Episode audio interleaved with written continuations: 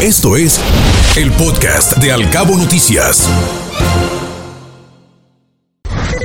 Locales. Inicia el registro de vacunación para menores entre 5 y 11 años de edad. Se calcula que se registrarán más de 16 mil pequeños aquí en Los Cabos, así lo comentó el delegado del gobierno federal, Daniel Torres Mendoza.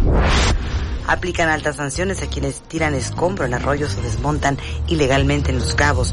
La ley se aplica sin que tiemble la mano de las autoridades, así lo indicó el director general de Ecología y Medio Ambiente, Raúl Verdugo y firmará el Ayuntamiento de Los Cabos un acuerdo histórico sobre mejoras al corredor turístico. Así lo confirmó el alcalde Oscar Lex.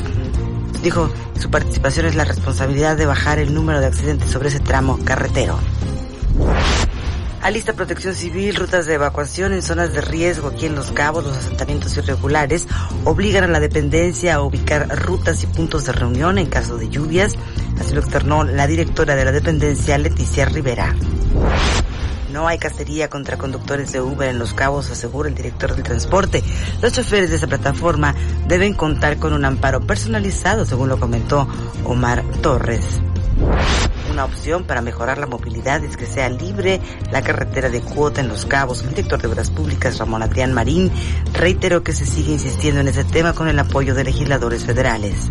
Escuche Al Cabo Noticias de 7 a 9 de la mañana con la información más importante de los cabos, México y el mundo por Cabo Mil Radio 96.3.